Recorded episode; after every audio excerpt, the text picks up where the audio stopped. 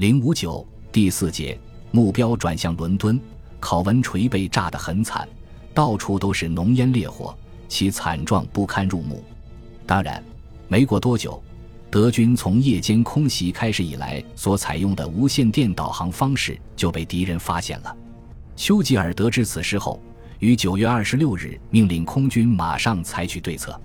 他在给伊斯梅将军的信中说：“如果真是这样，那么对我们来说，这是一个最严重的威胁。”一九四一年春，九十二中队的喷火 MKVB 在伦敦附近上空拍下了这张照片，皇家空军最后获得了胜利，这是千真万确的事实。不过，英方要做到能干扰这种 X 引导方式，也得等到一九四一年的春天才有可能办到。譬如说，设法改变引导电波的方向，就可以把轰炸机引入歧途。这样，德方就必须改用新的外引导方式。当时，高频武器还没有发展到像后来那样起决定性作用的地步。到战争后期。英国的自动导航部队就是仿照1940年德军第一零零轰炸大队组建的。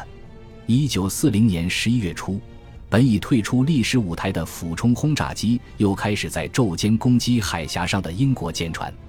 这是赫尔穆特·梅尔克上尉率领的第一俯冲轰炸航空团第一大队的 J-87 式飞机，约有二十架。负责护航的实际上有两个战斗航空团。11月1日。八日、十一日，俯冲轰炸机以集团俯冲的战术，袭击了泰晤士河口海面上的三个大规模的护卫船队。然而，三天以后，该大队在没有战斗机护航的情况下，碰上了优势的喷火式战斗机，结果损失了四分之一。秋末冬初，海上的大风暴终于迫使德国空军几乎停止了对英国舰船的攻击，只有第九航空军。一九四零年十月十六日，由第九航空师扩编为第九航空军，特别是他的第四维维尔将军轰炸航空团，无论什么天气，都不中断在英国海岸附近港口和护卫船队的航线上布雷。德国对英国本土空战的攻势每况愈下，可以说已是日薄西山、奄奄一息了。这是由于多种原因造成的，例如天气恶劣，法国机场一片泥沼。飞机带着炸弹几乎无法起飞等等，能出击的飞机架数很清楚地表明了这一点。一九四零年八月，即在旧日和为争夺英本土制空权进行激战的一个月里，德军飞往英格兰的飞机有四千七百七十九架次，投下普通炸弹和燃烧弹共四千六百三十八吨。在不分昼夜空袭伦敦的九月份，共出动飞机七千二百六十架次。投下普通炸弹六千六百一十五吨，燃烧弹四百二十八吨。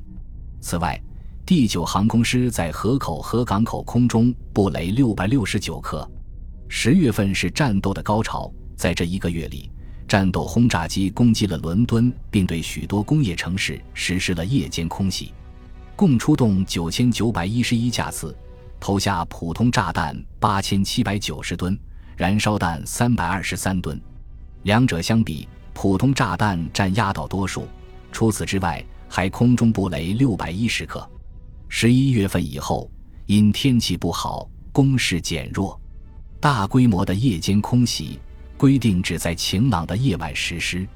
虽然戈林重新规定伦敦为攻击重点，但从十一月中旬起，考文垂、利物浦、曼彻斯特等工业城市和普利茅斯、南安普敦。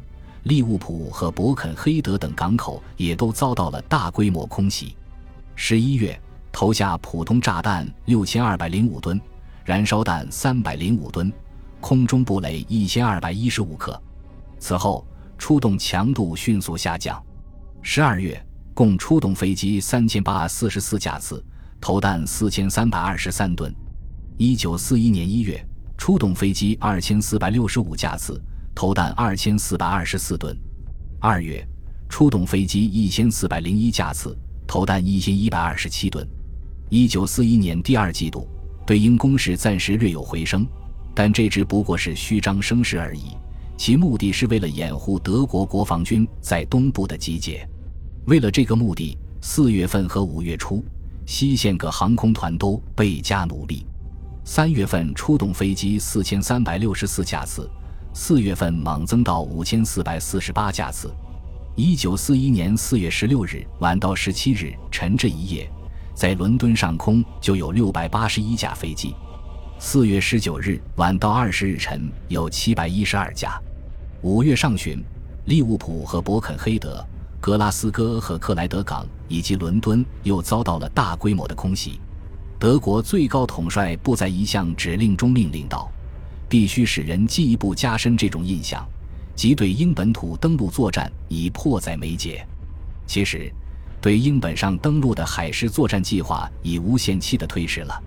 夺取英格兰东南海岸的制空权是登陆作战的前提之一，但这是完全办不到的。别说戈林指望三天拿下制空机，就是到希特勒确定开始登陆的九月十五日，用四个星期的时间拿下制空权，同样也是办不到的。不言而喻，德国空军这样不断改变进攻重点，是不可能达到为陆军登陆作战开辟道路这个主要目的的。空军的野心实在太大。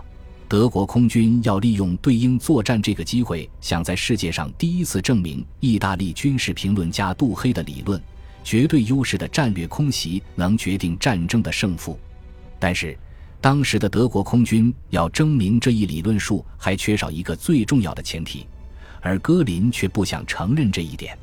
一九四零年十月十二日，希特勒停止了海狮作战计划，尽管表面上说是由于天气不好。决定延期到一九四一年春，其实只不过是在政治上、军事上对英国施加压力的一种虚张声势而已。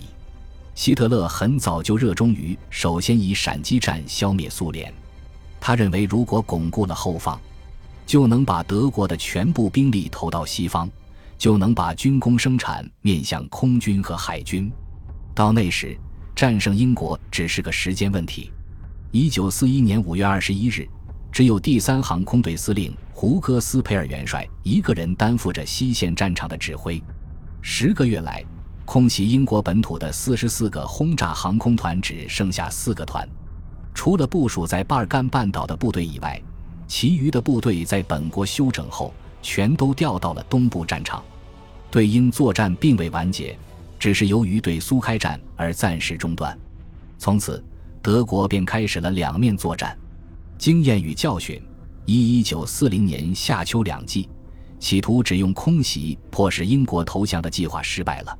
在军事上影响较大的、造成失败的主要原因如下：一九三八年，希特勒曾声明德国不打算对英作战，因此空军没有做相应的准备。首先，空军没有四发重型轰炸机，虽然有过一项研制计划，但在一九三六年。因优先发展俯冲轰炸机，该项计划被迫夭折。而 Do 十七、T 幺幺幺和 J 八八这几种轰炸机在这次作战中显得太轻、太不结实，防御火力太弱。此外，这些飞机的航程短，载弹量也小。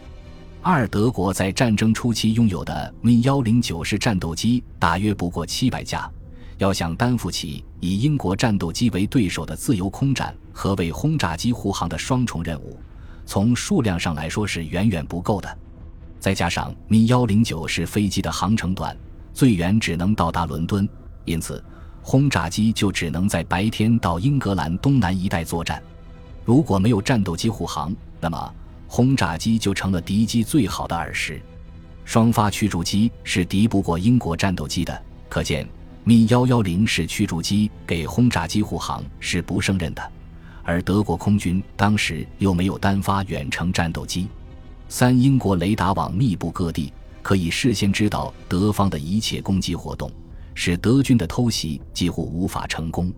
因此，要想狠狠地打击得到地面有效导航的敌机并夺取制空机是不可能的。四，与德国预料的相反，英国战斗机的数量。同样约有七百架，尽管损失率较高，但几乎没有减少。这是因为在那关键性的几个月里，英国生产了比德国多两倍以上的战斗机。五，仅仅以昼间能够准确瞄准为理由，德国轰炸机对英国的重要军事目标实施了昼间空袭。但是，由于受秋季坏天气的影响，德国空军损失很大，不得不终止攻击。六哥林和空军总司令部一次又一次地改变攻击目标，造成兵力分散，因此不可能对重点目标实施连续不断的攻击。七空袭，特别是夜间空袭的效果一般都被夸大了。伦敦和考文垂虽然遭到大规模的轰炸，但市民的情绪并未低落，反而高涨了。这和几年以后盟国对德国进行猛烈空袭时的情景完全一样。八，德国既没有足够的潜艇，也没有足够的远程轰炸机，因此，一九三九年十一月二十九日发布的总统九号命令是不现实的。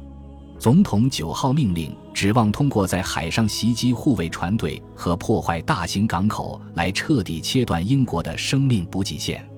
九，希特勒决定进攻苏联是在一九四零年七月，即在对英本土空战开始之前。从这时起。德国统帅部就不再把西线战场放在优先地位，因此，尽管对英国本土的出击很激烈，但空军军事装备的急需并未被摆在第一位。最终停止这场对英本土空战的原因是，一九四一年春，在国防军的主力东调的同时，空军也被调到东部战场。本集播放完毕，感谢您的收听，喜欢请订阅加关注。主页有更多精彩内容。